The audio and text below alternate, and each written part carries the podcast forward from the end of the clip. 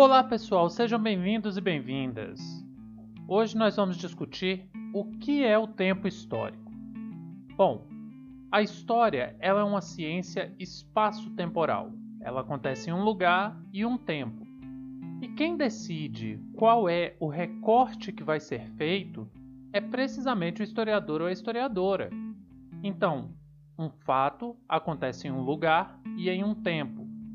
Só que não é tão simples assim como a gente costuma pensar, porque o tempo histórico ele tem uma característica diferente do tempo cronológico. O tempo cronológico é esse que é medido, né? antigamente medido por questões da natureza, pelo que a gente chama de marcações sazonais de coisas que acontecem de tempo em tempo, que se repetem constantemente, como por exemplo o dia e a noite, a semana, um mês, as estações do ano. E assim as sociedades mais primitivas organizavam a sua vida, organizavam o seu tempo. No século XIX surge o um invento chamado relógio, que contabiliza esse tempo de maneira muito mais precisa. Você tem os segundos, minutos, horas, milésimos de segundos e por aí vai. Só que o tempo histórico ele se organiza por recortes. Então você pode pegar o mesmo fato e analisar sobre perspectivas diferentes, sobre condições temporais diferentes.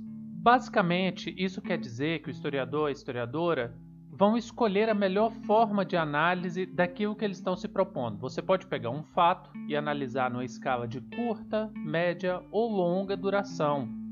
Se você fala, por exemplo, sobre ditadura militar, você tem especificamente do dia 1 de abril de 1964 até a Constituição de 1988. Se você for falar de repressão, você já pode fazer outro recorte, como por exemplo, pegar o período mais agressivo da ditadura militar que ficou conhecido como anos de chumbo, entre os anos de 1969 e 1975.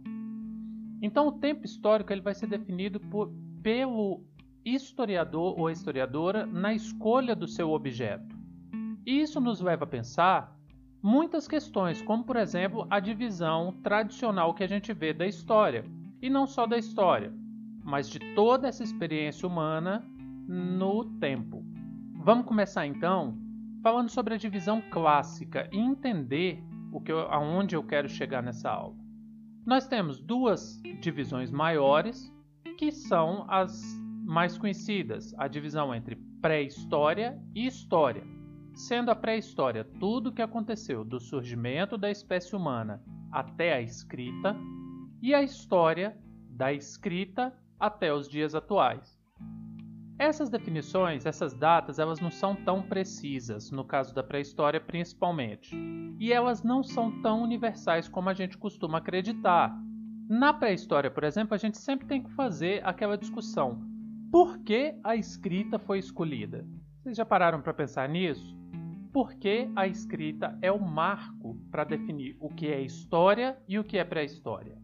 Ora, já é de se imaginar que foi uma escolha, e realmente foi uma escolha. Agora, uma escolha baseada, pautada em que tipo de análise, em que tipo de intencionalidade, em que tipo de cultura.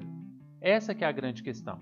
Se a gente toma a escrita como a, referência para dizer a divisão entre história e pré-história, você está tomando um determinado tipo de sociedade como o modelo daquilo que você está analisando. E dentro dessa perspectiva, a gente ainda tem uma questão muito séria que é uma ideia de evolucionismo, como se fosse uma coisa mais evoluída que a outra, como se fosse uma coisa melhor que a outra.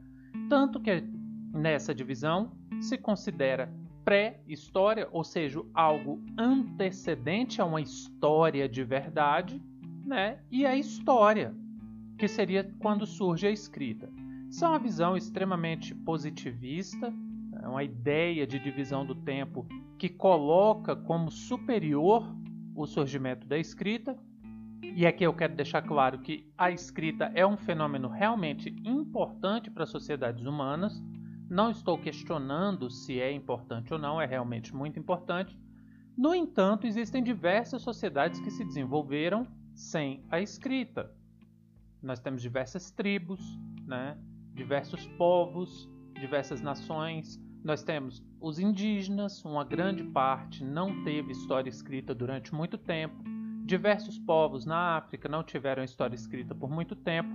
Então eu posso considerar que eles não têm história?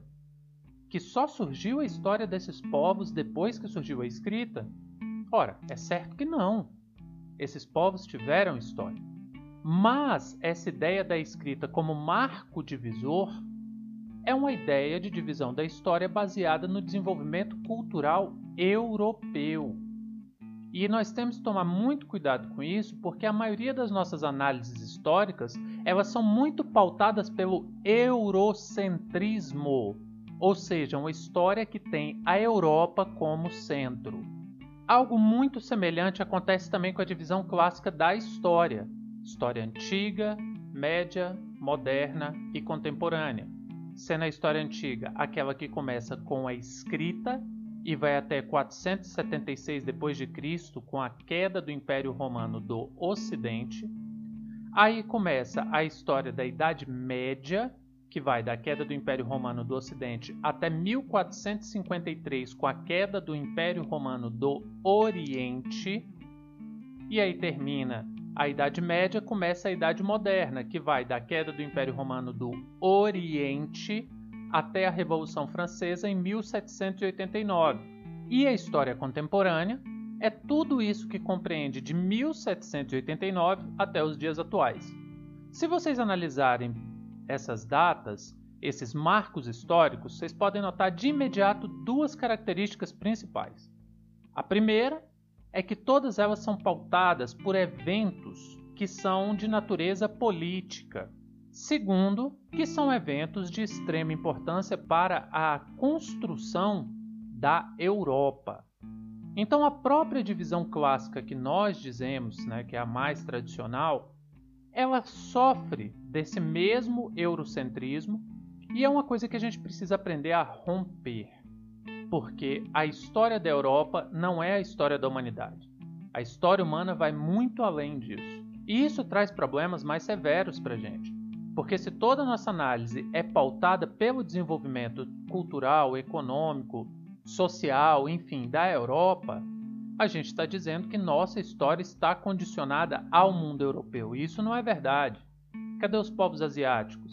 Cadê os povos indígenas? Cadê os povos africanos? tudo isso tem que ser levado em consideração. E quando nós fazemos uma análise pautada pelo eurocentrismo, nós costumamos a tomar a visão da Europa sobre o mundo. E isso é, por certo, um tipo de dominação, um tipo de dominação cultural e intelectual que ainda hoje reverbera muito, inclusive, nos nossos estudos.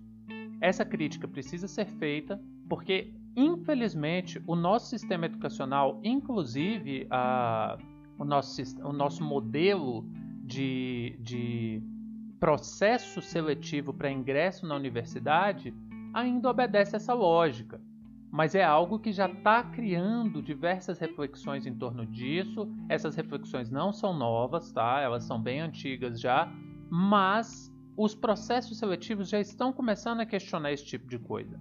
Então tem que ficar muito, tempo, muito atento com esse tipo de divisão do tempo histórico, porque vocês precisam ter em mente que ele não é universal. Ele obedece características de escolhas de historiadores e historiadoras que estão no seu lugar e no seu tempo. E nós temos essa herança muito profunda da história europeia.